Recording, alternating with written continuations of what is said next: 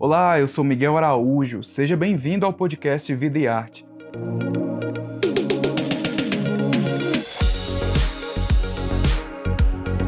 Aqui você encontra conversas com vários artistas brasileiros. Fica atento porque toda semana sai um episódio novo no seu agregador de podcast favorito. E ó, para acompanhar o bate-papo na íntegra e saber de mais detalhes sobre o projeto Vida e Arte Convida, assine o Povo Mais, a plataforma multi-streaming do jornal O Povo. E acompanha também o Vida e Arte nas redes sociais e nos cadernos especiais do o Povo.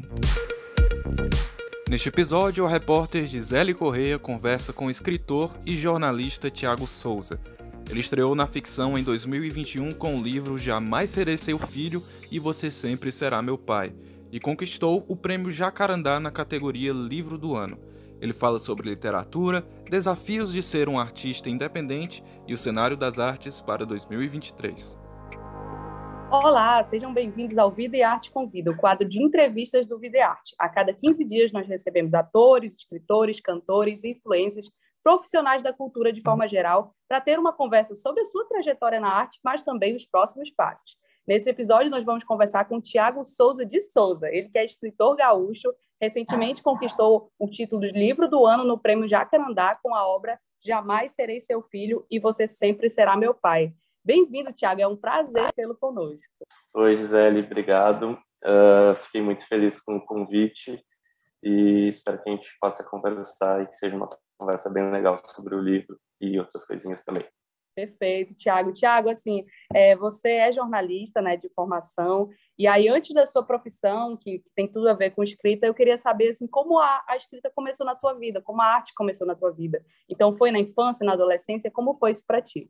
Não foi na infância, assim, eu tive uma infância bem distante dos livros até, porque a minha família não tinha acesso a livros, infelizmente. E eu moro, morei quase a vida inteira na zona sul de Porto Alegre, que é uma área mais rural, assim. Então a minha infância foi bem na rua mesmo, o tempo todo com os meus amigos, jogando bola, enfim.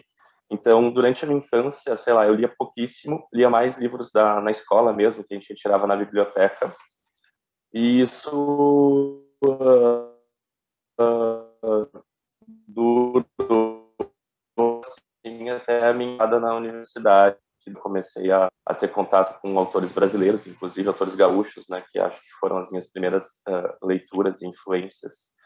E aí eu descobri a literatura, gostei bastante, vi que isso fazia muito sentido para mim. E, escolhi até um pouco o jornalismo por causa dessa proximidade, assim, né, com essa coisa de escrever. Uh, e foi isso. Mas é uma é uma trajetória talvez um pouco diferente, assim, da maioria dos autores, né, que já tem contato com os livros desde cedo. E eu não tive. Perfeito. Tiago, é, existe uma é um processo criativo que envolve, imagino que escrever um livro desse, assim, dessa densidade, que é uma densidade psicológica, de certa forma você mergulhou ali num personagem e tudo. E aí eu queria saber para ti como foi esse processo de escrita, porque tem um romance de estreia, um romance que já foi premiado, é, e como foi para ti, quanto tempo durou, como, como foi esse processo mesmo? Eu comecei a escrever esse livro em março de 2014, e eu só fui terminar em janeiro de 2019, então foram quase cinco anos aí mas eu não fiquei os cinco anos escrevendo. Eu acho que, como é um livro de estreia, assim, teve muito uh, das minhas inseguranças nele, então eu deixei ele, sei lá, largado, assim, durante um meio desacreditando, assim, sabe? Uh, sem saber se aquilo que eu estava escrevendo era algo bom ou não, se era publicável ou não, se eu estava indo por um caminho uh, que eu achava interessante ou não, enfim são muitas dúvidas assim que a gente precisa administrar, digamos. Sim. Mas a, eu comecei a escrever esse livro, na verdade, porque em 2013 eu fiz a oficina de criação literária com Luiz Antônio de Assis Brasil, que ela já é bem uh, tradicional, assim, aqui no, no, estado, acho que no Brasil inteiro, por ter formado outros escritores também. E essa oficina foi muito, muito importante. Ela tem a duração de um ano e ela é dentro da PUC, que é onde eu estava também cursando jornalismo. E o prédio da Letras, onde ela acontece, é bem no prédio jornalismo, na frente ao prédio jornalismo, tal. Então tem essa essa conversa. E durante esse um ano de oficina, o Assis ele pedia para gente trabalhar com apenas um personagem.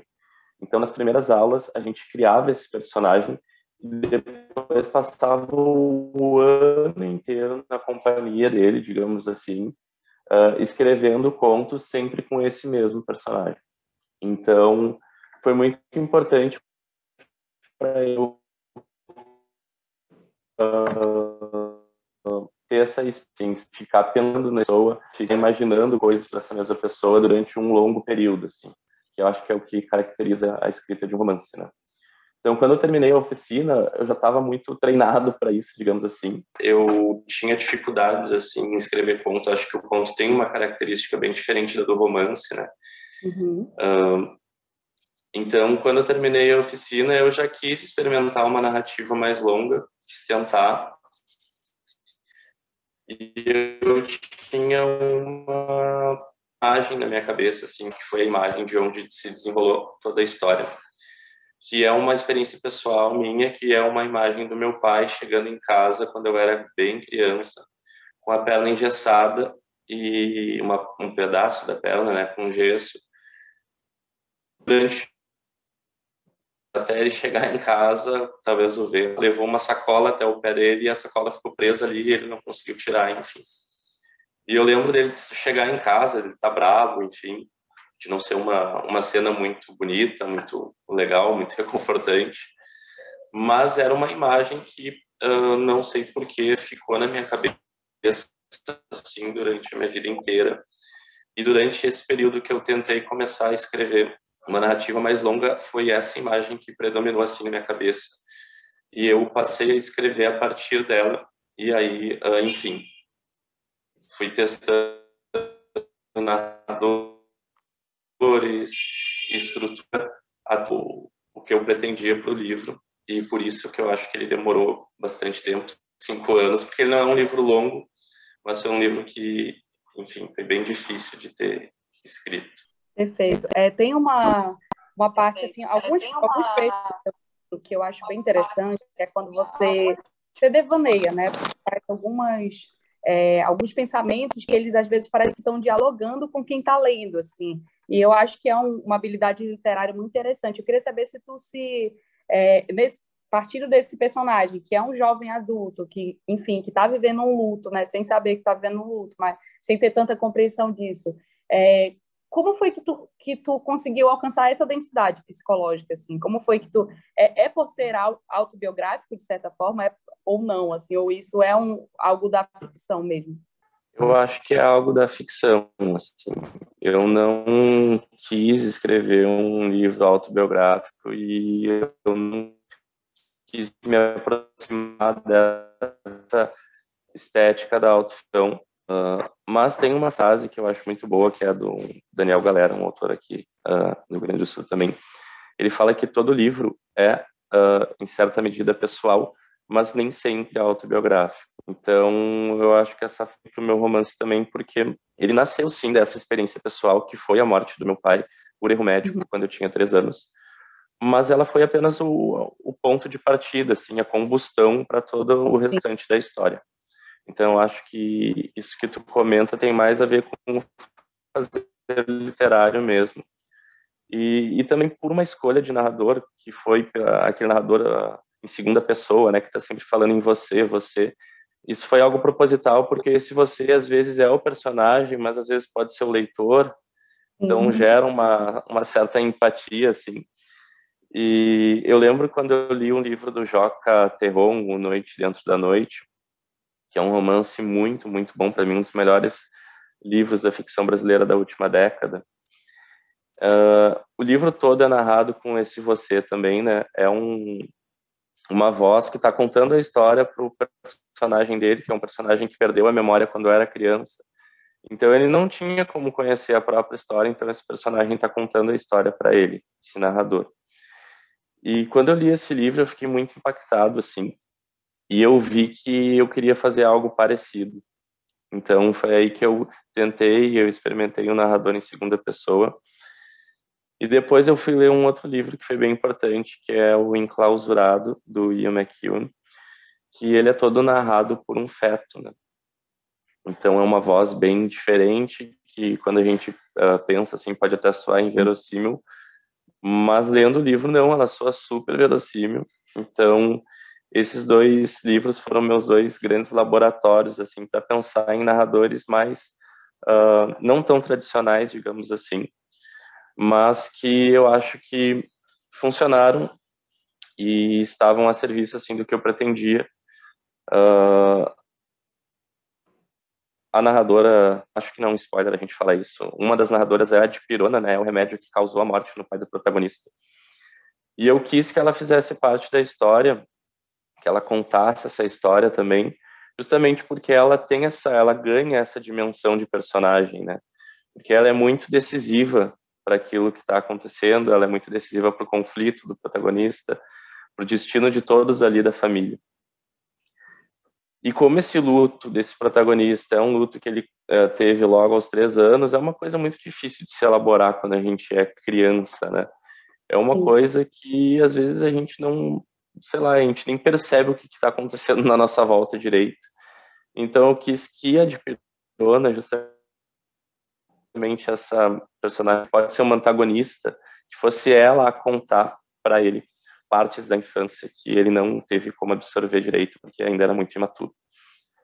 Então, acho que, para responder a tua pergunta, acho que se deve a, essas explicações, assim, esse, essa proximidade, né, que tu relatou, assim, do, dos narradores. Perfeito. Eu vou fazer assim só uma pergunta sobre contexto, assim, né? Porque você teve um livro é lançado, esse livro é recente e tudo, e a gente está passando por um processo de luto coletivo, que é a pandemia, uma ressaca de um luto, na verdade, porque estamos passando por esse momento. É, e assim, tem um outro contexto também que eu acho importante de ressaltar, que a gente vive num país onde se discute o lugar da paternidade, assim, o que que é ser pai, porque a gente tem a maioria dos lares chefiados por mulheres, né? Então, eu queria que você comentasse como você acha que o seu livro dialoga com esses dois contextos, de luto coletivo da pandemia, mas também do lugar da paternidade, que é algo sempre em discussão. Quando começou a pandemia, esse livro ainda era um original esquecido numa pastinha no meu computador e eu não sabia nem o que fazer com ele. Mas uh, eu levei muito a sério, assim, né, os cuidados e tal, então eu fiquei, eu moro sozinho, então eu fiquei bem isolado não via realmente ninguém, não via ninguém na minha família, nenhum amigo. E justamente por esse clima de luto coletivo, e também não só pelo luto, mas pelo medo, né, de a gente ficar doente, da gente perder alguém, da gente mesmo morrer, eu acabei voltando a pensar muito no livro, né, nessa história. E aí eu retomei alguns contatos com algumas uh, pessoas aqui do de Porto Alegre e pedi orientações e disse que não, acho que agora é um momento de pensar em publicar e tal, quero pelo menos que alguém leia. E aí o Daniel Galera, inclusive, que fez a ponte, assim, que me indicou para a Taverna, que foi a editora que publicou o livro.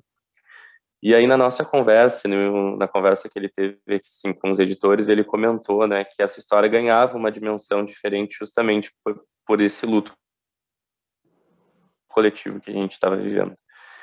E eu acho que faz muito sentido e sei lá, esse livro eu entendo que ele também é um livro sobre a gente se despedir de certas coisas da vida, né? Não só de quem a gente ama, mas de fases, uh, de amigos, de ex-amores, uh, do próprio relacionamento que a gente tem com os nossos entes mais queridos, né? Acho que a vida é essa eterna despedida, assim, uma despedida lenta, que às vezes é dolorosa, às vezes é bonita. Então, a pandemia fez eu reavaliar, reconsiderar todas essas coisas, né? E quando a editora quis publicar o livro, foi em janeiro de 2021, uh, ah, eu quis mexer em algumas partes justamente para fazer esses ajustes. Assim. Então, quando eu reescrevi, quando eu lapidei, digamos assim, o texto, uh, o luto e essa coisa de ir se despedindo estava muito presente uh, dentro de mim e foi, sei lá, foi muito importante, eu acho, para conseguir deixar o livro bem redondinho. Você chegou ao fim da conversa aqui no podcast, mas você pode conferir o papo completo no O Povo Mais, a plataforma multi-streaming do jornal O Povo. O link está na descrição desse episódio. Até a próxima!